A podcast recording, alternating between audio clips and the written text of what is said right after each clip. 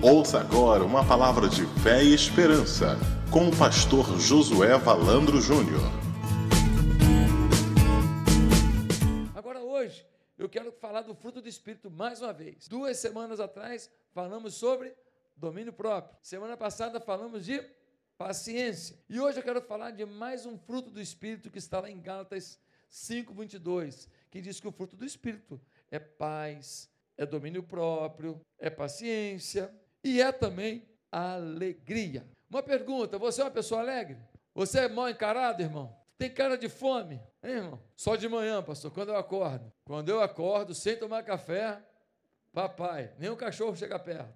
Como é que você é? Eu soube de um, de um pastor que ele pregava com a mão no bolso, assim, ó, no terno, sabe? Porque, meus irmãos, tal, com a mão no bolso. Aí, ele um dia ele estava precisando comprar um terno com urgência lá para ir num, numa determinada situação, aí ele viu na promoção um terno, só não reparou que aquele terno era terno de enterrar defunto. Então, é um terno que ele não tem bolso, sabe? É só assim aquela. Aquele, é um terno que bota no defunto para enterrar ele bonitinho, mas não, não, não, tem bolso, não tem nada, porque não precisa de bolso para onde ele vai, né, querido? Quem está sendo enterrado não precisa de bolso nenhum. Então você tem as costuras assim, bota no defunto e enterra o camarada. Aí ele comprou. E aí ele ficava tentando e não tinha bolso, e ele pregando e com agonia danada. Eu acho que com a gente acontece igualzinho. Como assim, pastor? É, a gente muitas vezes, queridos, muitas vezes, mas muitas vezes mesmo, a gente fica perdido porque a gente não sabe o que fazer com o que Deus coloca nas nossas mãos. Muitas vezes a gente não sabe o que fazer com o que Deus coloca nas mãos. A gente não sabe onde colocar, a gente não sabe o que fazer, a gente fica perdidinho. Por exemplo, você podia estar cheio de alegria hoje, porque você está aqui. Ué, pastor, vim aqui, está achando que é isso tudo? Ué, pergunta para o cara que está lá numa UTI se não é isso tudo. Pergunta para quem está lá numa fila de transplante agora cheio de tubo no nariz, na boca, na orelha, tudo. Se está aqui, não é motivo para você estar tá muito alegre. Era para você estar tá dando gargalhada. Estou aqui, estou aqui. Para estar tá feliz da vida. Você era para estar feliz da vida, pelo privilégio de conhecer a Deus. Se é que você conhece Deus, você deveria estar feliz da vida. Como assim, pastor? Eu conheço a Deus, mas tem tanta luta na minha vida que também não dá para ficar rindo, rindo, rindo. Deixa eu te falar uma coisa. A Bíblia diz que Deus nos supre em tudo. A Bíblia diz que Deus é a resposta para tudo. A Bíblia diz que Deus está no controle, que Ele sabe de cada detalhe da sua vida, que Ele sabe de cada fio de cabelo que cai da sua cabeça. Então, se você tem Deus, você não precisa duvidar de mais nada, você não precisa desistir de mais nada. Você poderia estar agradecendo a Deus o fato de ser membro dessa igreja. Uma igreja abençoada, uma igreja que tem feito diferença, uma igreja que tem transformado o coração de tanta gente, uma igreja que hoje tem um pavilhão em Bangu com 98 presos, todos eles convertidos, e param para assistir o programa de televisão dessa igreja. Isso é parte disso. Domingo passado, nós tivemos aqui um culto missionário. Quando foi feito o apelo, quem queria ser missionário, o que aconteceu aqui domingo de manhã e de noite? Quem estava aqui domingo de manhã e de noite? Você que não vem aqui domingo de manhã e de noite, deixa eu te falar uma coisa. Onde você está? Você tem que ver o que Deus tem feito aqui. Meu Deus do céu, eu fico chorando. Eu choro de manhã, choro de tarde, choro de noite. Eu não pode chorar, porque não dá. Você vê um apelo, aí vem aqui os decididos. Aí depois vem um apelo aqui para quem quer missões, quem quer viver para o reino, quem quer se doar para o reino. Aí, lá tinha bastante gente, aqui tinha uma multidão. De manhã e de noite, o coração missionário aflorando na igreja, a paixão por vidas aflorando na igreja. Eu encontrei com um pastor hoje, ele falou para mim assim, cara, encontrei com uma ovelha sua, cara. Eu falei, mas o que foi, meu irmão? Conta aí. Ele falou, rapaz, Encontrei com uma ovelha sua lá no shopping, no Via Parque. Ela falou o seguinte: que ela começou a, a almoçar e aí ela fez uma oração, sozinha. Aí uma pessoa perguntou: o que você está fazendo? Ela falou assim: que naquela hora Deus falou com ela: está vendo aí? É a sua chance. O pastor não falou que você ia ter uma chance essa semana? Aí o que ela fez? Eu estou orando, mas eu gostaria mesmo de orar com você. Posso orar? Orar. Agora, todo mundo da empresa senta naquele mesão e ora todo mundo junto. Gente que comia que nem cavalo, que nem vaca. Baixa e come. Agora agradece a Deus o pasto verdejante. Mudou, mudou muita coisa. Não mudou pouca coisa, não, mudou tudo. Mudou tudo. Reconhecer que é de Deus que vem é muita coisa. Meus amados irmãos, alegria. Tinha um velhinho de bengala, né? Curvado. E o velhinho sorridente. E o camarada jovem falou assim: não dá nem para entender esse velhinho infeliz desse jeito, com essa bengala, todo encurvadinho. Aí o velhinho falou para ele assim: Meu querido, eu preciso ser, prefiro ser um velho morto, um velho vivo, do que um jovem morto. Falou a verdade. Estou velhinho, estou de bengala, mas estou vivo. Estou vendo um pássaro, estou vendo uma árvore, estou vendo uma folha ao vento. Queridos, como existem pessoas de mal com a vida. Como existem pessoas que dizem que amam a Deus, mas estão sempre mal-humorados, estão sempre assim, com pav... não tem pavio mais, nervosinho, parece um pitbull.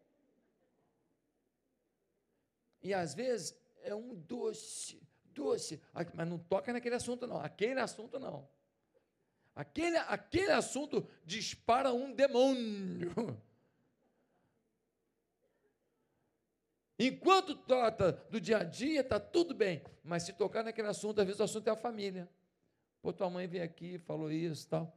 Não vem falar da minha mãe, não. Ah, porque o teu cunhado. Tal. E meu cunhado. Então, tem assunto que é proibido. Você é assim? Você é uma pessoa tensa para certas coisas. Você é uma pessoa assim, com a cara meio fechada para certas coisas.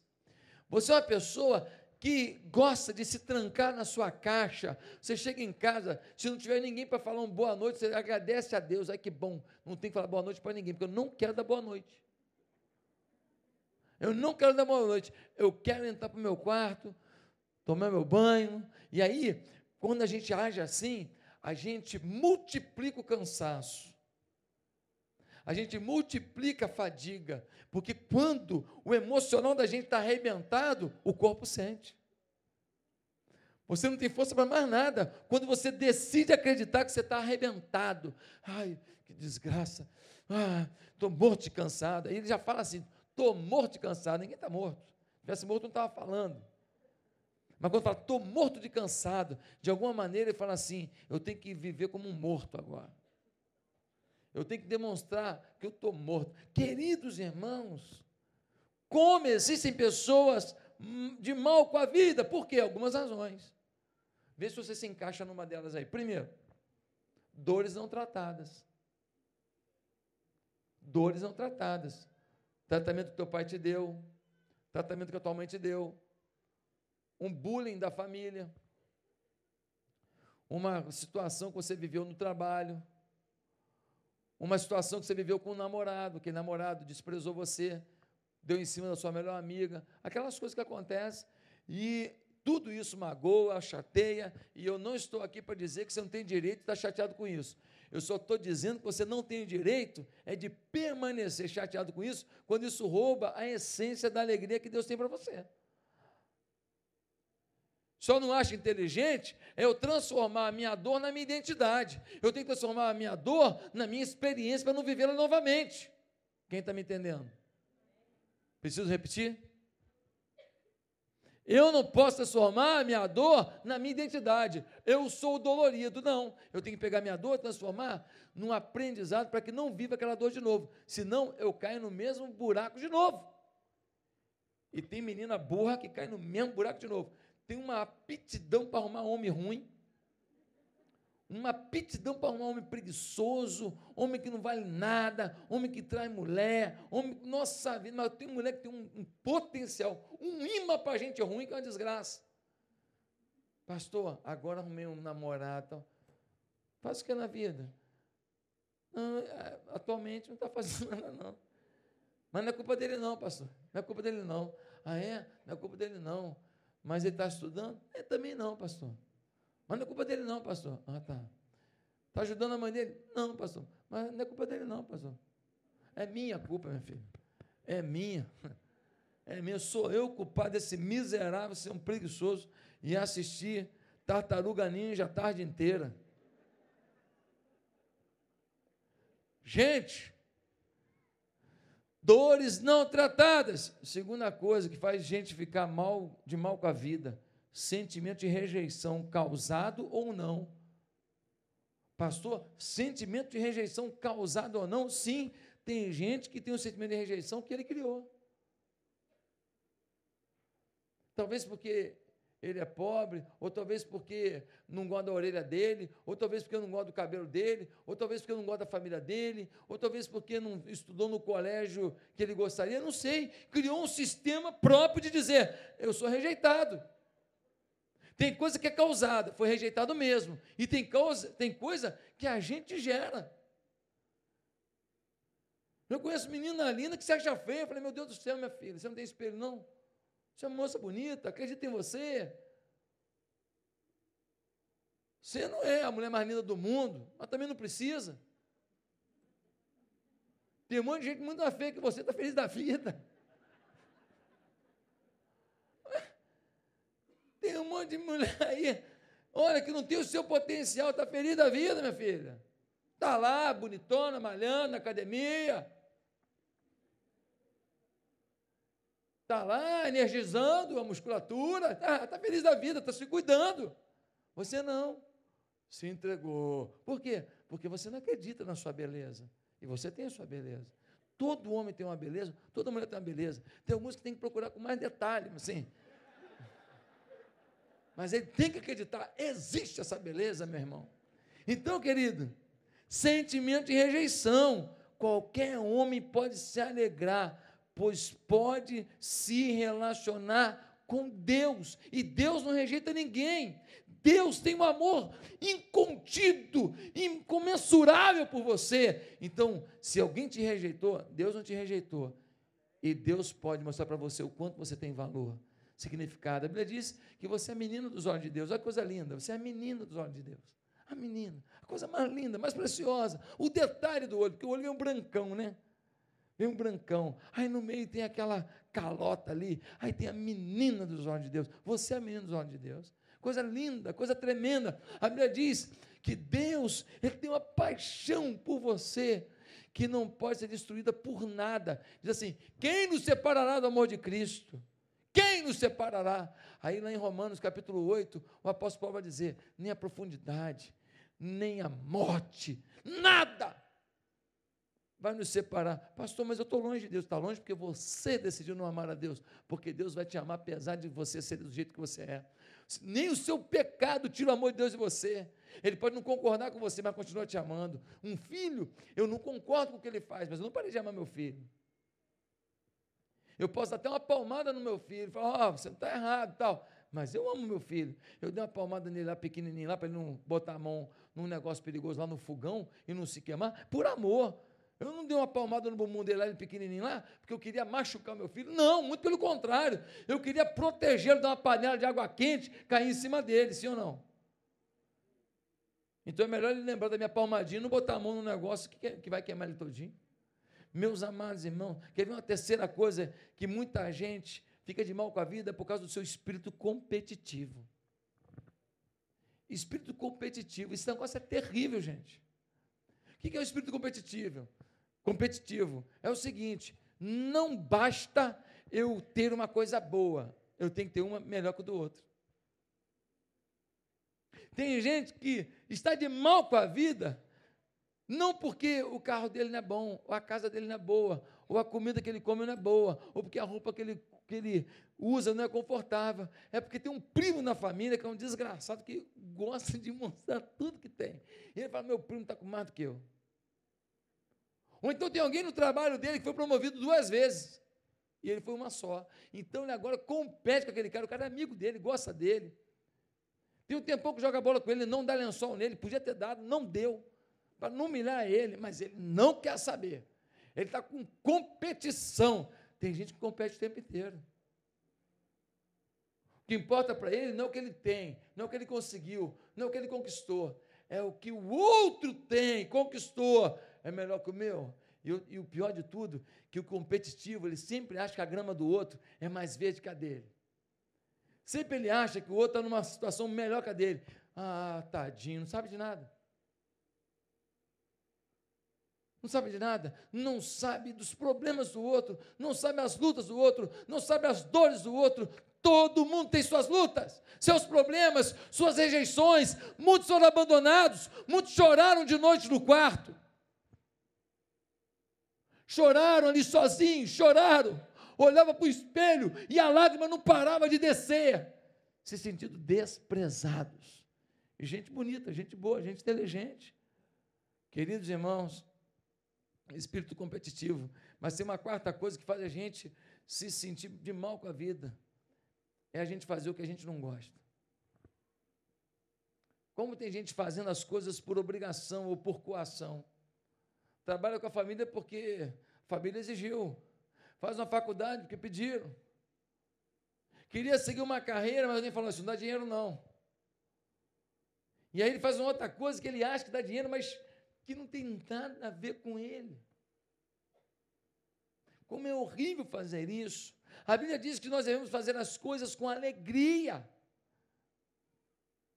Toda vez que você vai fazer alguma coisa, aquilo só terá toda a potencialidade que pode ter se você tiver uma coisa empurrando aquilo. Eu estou falando de motivação.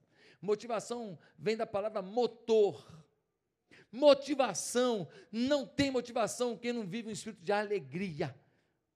Motivação, eu estou alegre, eu vou chegar lá, eu posso. Olha o que diz Provérbios, capítulo 15, no versículo 13: O coração alegre formoseia o rosto, mas com a tristeza do coração o espírito se abate. Você já viu uma mulher linda e feia? Eu já vi. Uma vez eu fui fazer uma visita num apartamento chiquerésimo aqui da Barra, muito rico apartamento, muito lindo apartamento. E quando eu cheguei lá, eu conheci ah, uma senhora, uma jovem senhora. Que mulher bonita, muito bonita. Que mulher feia, muito feia. Você olhava para aquela pessoa, os traços de beleza estavam ali porque a natureza fez. Mas os traços de feiura, de abatimento, de angústia estavam ali porque a vida fez. Você via frustração no olhar. Você viu um olhar sem brilho. Uma vez eu estava aconselhando um, um, rapaz, um rapaz bonito, podia ser um modelo, cara. Bonito, rapaz. Mas a droga tinha roubado dele a expressão de vida, abatido, sem sentido a vida. Pegou um monte de mulher, aprontou com tudo, no final não tinha nenhuma e duro. Duro. Curtiu, curtiu, curtiu, curtiu. E agora só curte no Facebook, mais nada. Curtir. Só. Não tem mais nada para ele curtir. Tão duro que está. Queridos irmãos, Provérbios 17, 22 diz: O coração alegre é bom remédio. O coração alegre é bom remédio, mas o espírito abatido faz secar os ossos. Gente, olha o que a Bíblia está dizendo. Provérbios 17, 22.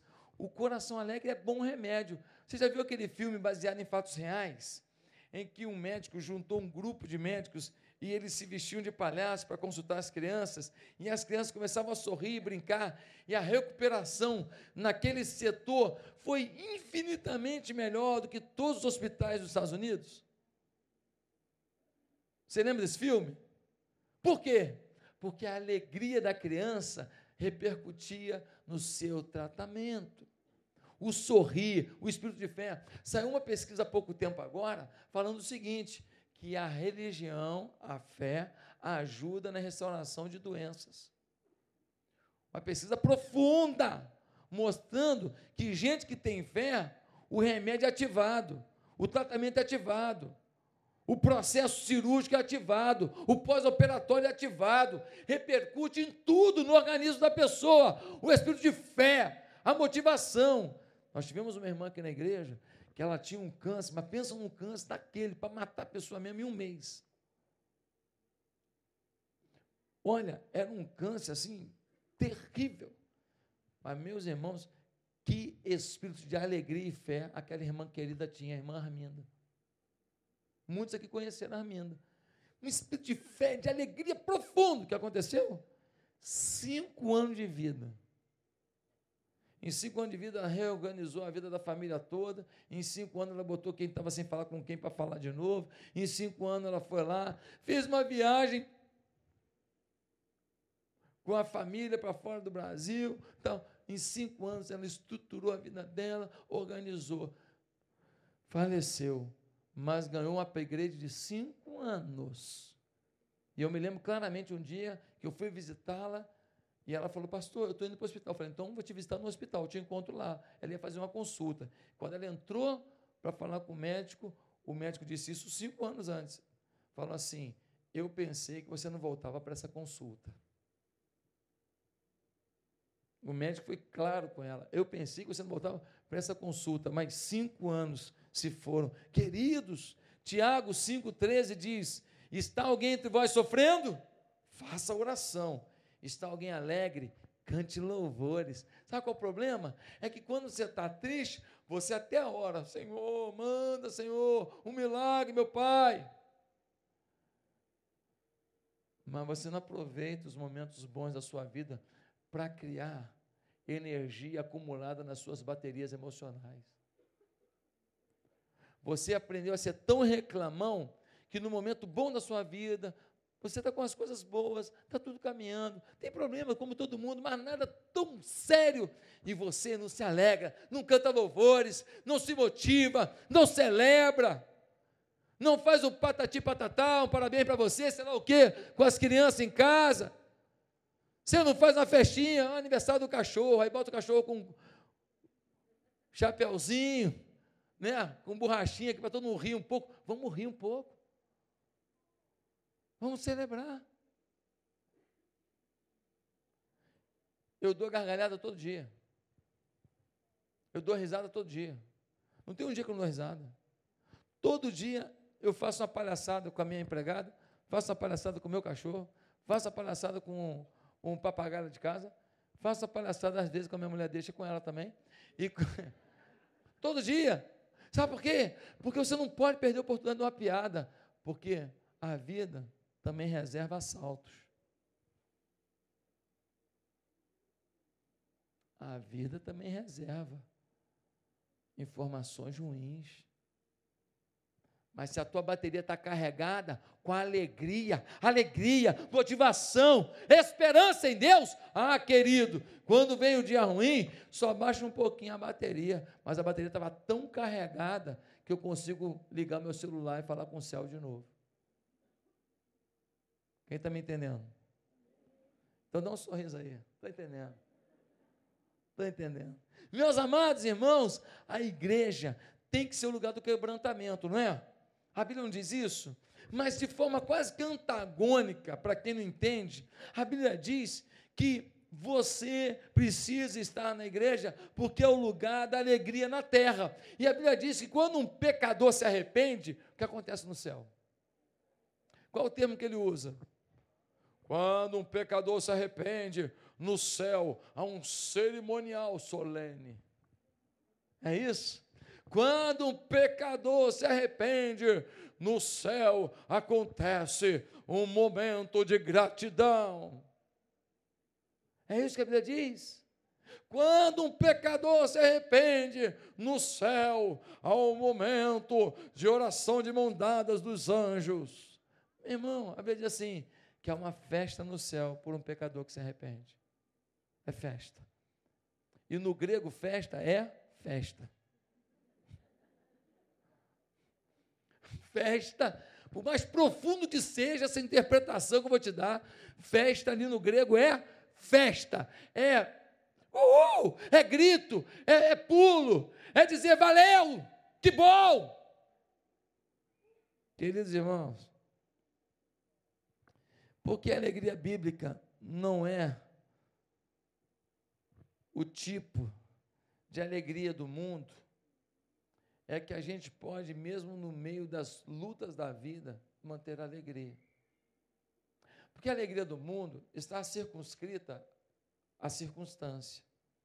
A alegria do mundo é se o entretenimento chegou, é se a festa chegou, é se o dinheiro chegou, é se a saúde chegou, é se o beijo chegou, é se o abraço chegou, é se o meu projeto deu certinho do jeito que eu planejei. Então, nesse momento, a gente tem alegria.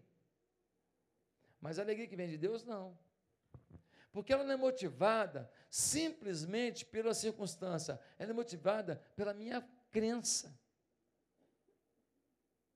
A minha dificuldade de hoje, ela não pode dizer para mim assim, é, deu errado. Não. Ela está dizendo assim, aprendeu um jeito de não fazer, hein? Mas você pode fazer bem melhor da próxima. A alegria que vem de Deus, quando você perde 100 mil reais num projeto, você, em vez de ficar botando mais dinheiro lá, botando mais dinheiro lá, botando dinheiro lá, para botar dinheiro fora, você não é burro. Você fala assim: opa, estou botando dinheiro fora aqui. Então, calma aí, deixa eu botar a cabeça pensar se tem algum projeto melhor que esse. E de repente, até com o que você aprendeu daquele projeto, você bota um outro projeto, que em vez de ganhar os 100, você vai ganhar é 300, é 400 mil. Por quê? Porque você botou foco para o lado certo, mas tem gente que não. É tão pessimista que quando aposta sua vida numa porqueira, morre ali. Meus queridos irmãos, o Zeca Pagodinho, com todo respeito ao profeta Zeca, ele canta uma coisa que é o sistema de vida de muita gente, mas não pode ser. Ele canta: Deixa a vida me levar, vida leva eu. Irmão, deixa a vida me levar, não. Deixa o Espírito me levar, Espírito leva eu. E para onde o Espírito Santo te conduzir, você pode ter certeza que se tiver luta, tudo bem, mas vai ter vitória vai ter milagre, vai ter a mão de Deus. Um dia quiseram proibir o apóstolo Paulo de ir até Jerusalém. Você viu isso lá em Êxodo, capítulo, em Atos, capítulo 20 e 21. E ele está querendo ir para lá. Aí o pessoal fala assim: não vai não, que vão te pegar lá. Ele fala assim: o que vocês estão falando para mim, querendo me proibir de ir para onde o Espírito está me conduzindo? Eu não sei o que me espera, só sei que lá me esperam prisões, mas ligado eu pelo Espírito, para lá irei. A convicção de Paulo é de que, ligado pelo Espírito, vale a pena ir, até quando tem uma prisão pelo caminho. E foram essas prisões do apóstolo Paulo que produziram os melhores ensinos que nós temos. As melhores cartas que nós temos do apóstolo Paulo foram cartas das prisões que ele viveu. Foram na prisão que ele teve tempo para orar, pensar, receber de Deus e escrever as palavras que nutrem a nossa vida. Meus queridos irmãos, a alegria do, do cristão é pautada em descansar em Deus. A alegria do cristão está pautada na sua convicção de quem é o seu Deus. A alegria do cristão está pautada na convicção de que se tudo é errado, eu recomeço, mas eu recomeço com Deus. Como se obtém essa alegria divina? Lucas capítulo 2, versículo 10. Diz assim: O anjo, porém, lhes disse: Não temais, eis aqui vos trago boa nova de grande alegria, que será para todo o povo. Jesus está chegando. Os anjos do Senhor apareceram e anunciaram que havia uma boa nova que produziria grande alegria. Ele está falando de quê? De um sistema de seguro de saúde? Ele está falando de quê? De uma forma de ganhar dinheiro? Ele está falando de quê? Ele está falando de um lugar para morar? De um condomínio, um alfa, alfa céu? Não. Ele está dizendo que Jesus é a boa nova que produz alegria. Pastor, me dá um exemplo disso. Vou te dar um exemplo disso. Eu fui numa casa poderosérrima, muito linda. Cheguei lá, o marido da mulher parecia assim. é, dois estranhos. Parecia que eles nunca tinham se visto. Parecia que eles não tinham filhos. Parecia que eles nunca tinham falado uma coisa boa para o outro. Parecia que, eles, parecia que eles nunca tinham vivido um momento bom. Eles não conseguiam analisar assim e ver uma coisa boa na relação deles. Uma guerra. E eu pude pensar: quanta pobreza no meio de tanta riqueza. Mas eu também fui na casa de uma família, numa favela lá da Ilha do Governador, onde eu fazia trabalho social e evangelístico todo domingo à tarde. Eu entrei numa casa que o chão era um chão assim, de terra batida. E tinha uns caquinhos de, de azulejo que a pessoa foi jogando ali e amassou ali. Casa muito simples. A mesinha, a cadeirinha e tal. Os copos eram aqueles copos de cristal em basa. Né? Gelé de mocotó em basa, né? Que tinha. Aí vinha aquele copinho assim. E tomava café ali. Mas a criancinha vinha, puf, pulava no colo do pai. A mulher falando comigo e abraçada com o marido. O marido foi pedir um negócio e falou assim: amor, você pode tal, tal, tal? Amor. Você pode tal, tal, tal? Amor. E aí eu pensei, quanta riqueza no meio de tanta pobreza.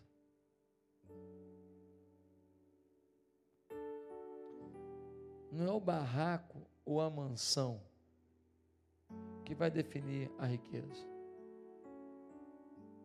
É a alegria que a gente tem para não perder a motivação diante de um fracasso. Porque vitória não é um fim, vitória é um meio.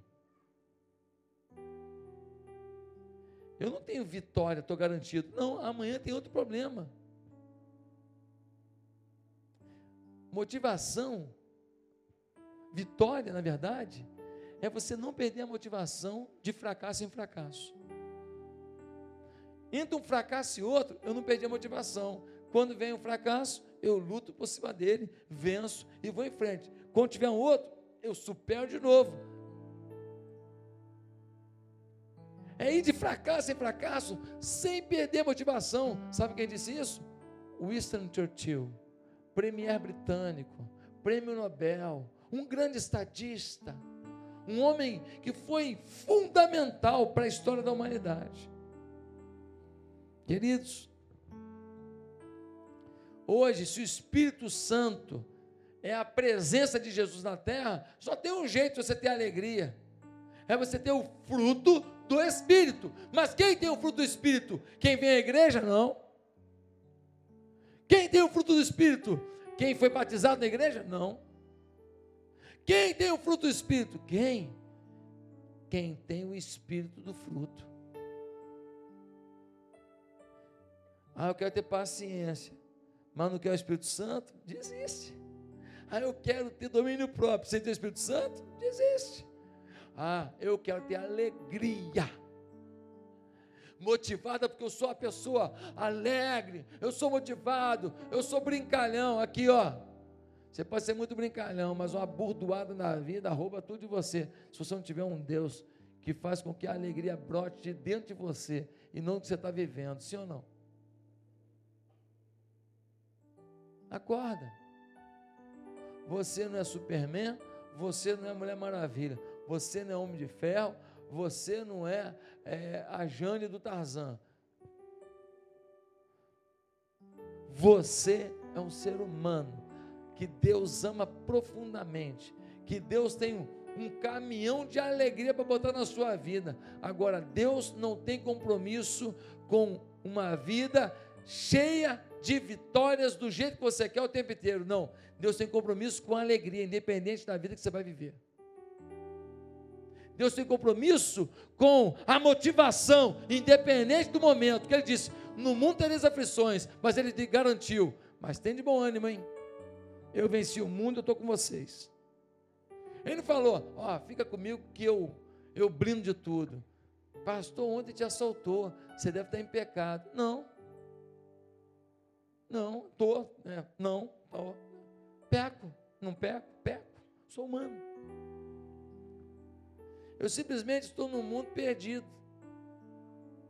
E Deus me deu a oportunidade ontem de viver na pele o que vive o meu povo, a minha cidade. Porque a gente ouve falar que aconteceu na, na Avenida das Américas uma coisa, mas parece que está longe de você. Nós estamos de um jeito que acontece no vizinho, mas parece que não vai chegar em você. A gente está meio desacreditado, a gente está meio insensível. Então ontem eu vivi a mesma coisa que o meu povo, minha gente, o povo carioca está vivendo. E ontem eu tive que dar uma resposta para isso. E a minha resposta foi: primeiro, entregar o que o cara queria levar. Não vou bancar super-homem. Segunda coisa, eu decidi amar mais ainda a minha cidade violenta. E fazer algo mais forte ainda para mudar a história da minha cidade. Eu vou responder com alegria e motivação que vem do Senhor. E para fazer isso, não é só pensar, não. Você tem que verbalizar. Eu declarei. Pastor, você declarou. Eu declarei. Eu declarei. Pastor, mas qual a importância disso? Tudo tudo. A Bíblia diz: se com tua boca confessares que Jesus Cristo é o Senhor, tu serás salvo. Se com a tua boca confessares, Deus espera uma manifestação da tua boca. Deus criou o mundo como? E disse Deus: haja luz e houve luz. É a boca, é a palavra. A Bíblia diz que Jesus é o mundo, mas como é que ele foi chamado? Ele foi chamado de palavra. E o Verbo estava com Deus, e o Verbo era Deus, e o Verbo habitou entre nós. João capítulo 1. Então, querido, a palavra é a coisa mais forte que você tem na sua vida. A sua declaração de confiança em Deus. Pastor, mas eu nem estava sentindo muito aquilo não. Mas eu declarei, eu declarei. E aí, aquilo que você verbaliza parece que vai assim, volta e pau em você. Parece que você fala e aquilo volta assim, com uma reverberação do Espírito Santo. Vem e fala assim: Você falou, segundo você disse, assim será. Pau! Nessa noite, eu quero perguntar: você é mal-humorado? Você é nervosa demais? Ah, pastor, você fala isso porque você não lembra que ela me traiu, ele me traiu, ele mentiu, ele fez assim, ela gritou, ela falou que a minha mãe é feia. Ah, ele disse que eu, que eu sou vagabunda. Tem uns homens, quando está com raiva, falam cada palhaçada. Pudesse enfiar uma estopa na boca, era o melhor que fazia. Deixa eu te falar uma coisa aqui. Você vai viver do que aconteceu de errado, ou você vai ter a alegria para fazer um novo momento mais alegre para vocês? tem gente aqui tem dinheiro, tem oportunidade. Pelo amor de Deus. Poxa, tem gente aí felizinha pra, com um saco de pipoca. Você tem condição de chegar ali, pegar um cineminho, os dois ali, depois comer pipoquinha lá dentro, e, e, e depois ir aqui na praia, comer um cachorro quente, que seja, coisa simples, e falar, poxa, que bom a gente estar junto aqui, tem pouco que a gente não faz isso, meu Deus do céu, são coisas pequenas que fazem a diferença, você tem condição para isso, não precisa ser milionário para isso não, pelo amor de Deus, mas não, mas não, só deixa as coisas ruins dominarem, o assunto, a pauta ruim é que fica na agenda da gente, pastor, aconteceu um negócio aqui na igreja, um dia desse um falou para mim, aconteceu um negócio assim, o senhor não deve ter gostado, é, não gostei não, o senhor achou que não foi de Deus? Achei não, tenho certeza que não foi de Deus. Total certeza.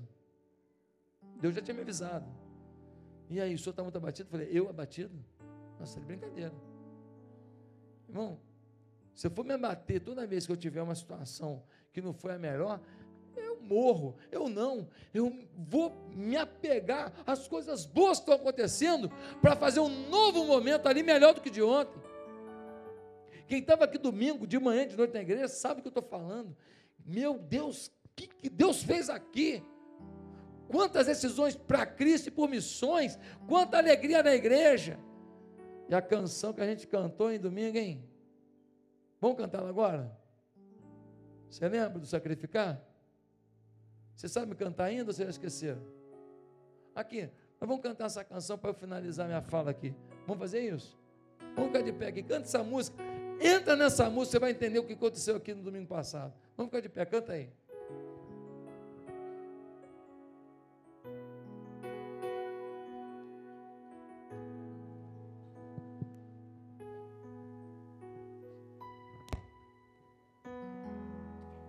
Nesse lugar, tu és real.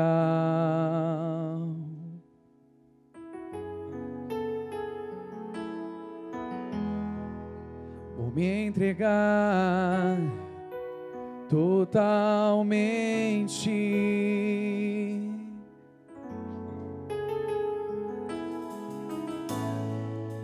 O teu toque abriu os olhos do meu coração.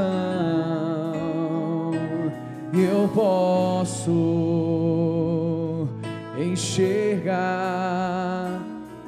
e entender. Quem sabe canta. Se eu me humilhar diante do teu altar e sacrificar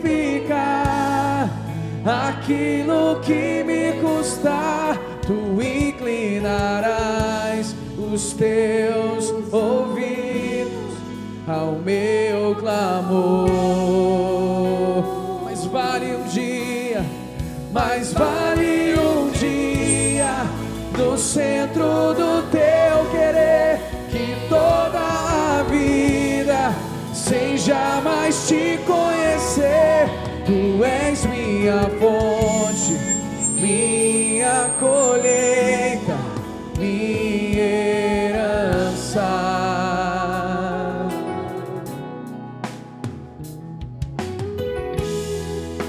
Esse lugar, tu és real.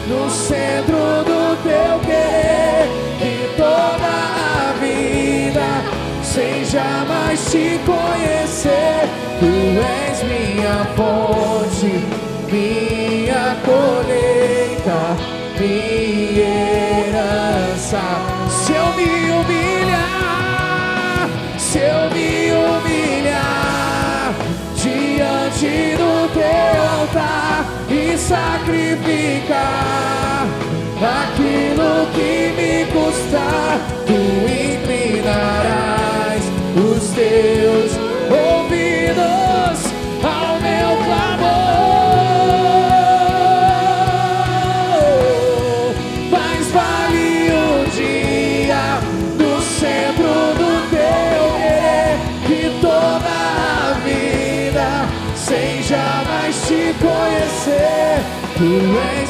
minha fonte, minha colheita, minha herança. A minha pergunta é o seguinte: O que Deus é na sua vida? Baixa só um pouquinho, gente. O que Deus é para você? Sabe por quê? Porque o tempo está passando, Jesus está voltando, um monte de problema está no teu caminho, está no meu, porque os problemas não avisam quando vão chegar. Mas se Deus é a nossa fonte, é a nossa colheita, é a nossa abundância, é a nossa bateria carregada, irmão, é o seguinte: pode vir o que for, nós estamos juntos, nós vamos para cima, nós vamos atropelar, nós vamos arrebentar e nós não vamos desistir. Não vamos desistir da vida, do casamento, da família, não vamos desistir de um filho drogado, não vamos desistir de pagar uma conta que parece impagável, não vamos desistir de fechar uma empresa porqueira e se tornar o maior empresário do Rio de Janeiro, milionário para poder abençoar o reino de Deus. Nós não vamos desistir, porque Deus pode abençoar qualquer um aqui, se for para o louvor da glória dele, não para o louvor do seu umbigo, seu umbigo fedido às vezes, um umbigo feio, porque você só pensa em você. Não, você quer o quê? Você quer a bênção de Deus para quê? Para honrar o nome dele? Para todo mundo ver que a glória dele está na sua vida, querido. Você não vai levar dessa vida o que você conquista. Você não vai levar dessa vida os, as escrituras dos imóveis que você tem. Você vai levar dessa vida o que você fez para Deus. Você vai levar dessa vida o que você fez para mudar a vida das pessoas. Você vai levar dessa vida as alegrias que você gerou. Então, para levar alegria, tenha alegria. Você tem que declarar: Eu sou uma pessoa alegre. Fala assim: Eu sou uma pessoa alegre. Eu sou uma pessoa alegre. Pelo amor de Deus. Eu sou uma pessoa alegre. Eu tenho Jesus. Eu tenho a fonte, eu tenho a colheita, eu tenho a abundância, eu tenho o milagre na minha vida. Eu tenho Jesus. Mas talvez você diga, pastor, eu ainda não tenho Jesus. Eu ainda não me entreguei para Ele mesmo, não. Eu até gosto de vir aqui e tal, da música, do louvor, da palavra mas eu não me entreguei para Jesus, eu não me rendi a Ele. Ah, pode ter acontecido isso com você. Então eu queria agora te desafiar a entregar a Jesus a sua vida. Você quer isso agora? Você quer se curvar diante dele e convidar Jesus para ser o Senhor da sua vida? Então você vai curvar sua cabeça agora e vai repetir uma breve oração. Ninguém precisa ouvir. Você falando com Deus, diga assim: Santo Deus eu quero Jesus como rei da minha vida. Eu te peço perdão por achar que em algum momento, alguma outra coisa me traria alegria da vida. Eu já vi que não é assim. Eu já vi que é Jesus o caminho, a verdade, a vida e a alegria. Por isso que ele disse: A minha alegria ninguém vou-la tirará. João 16, 22. Santo Deus, muda a minha história. Eu me rendo a Ti escreve o meu nome no livro da salvação, faz da minha vida o teu plano, em nome de Jesus. Amém.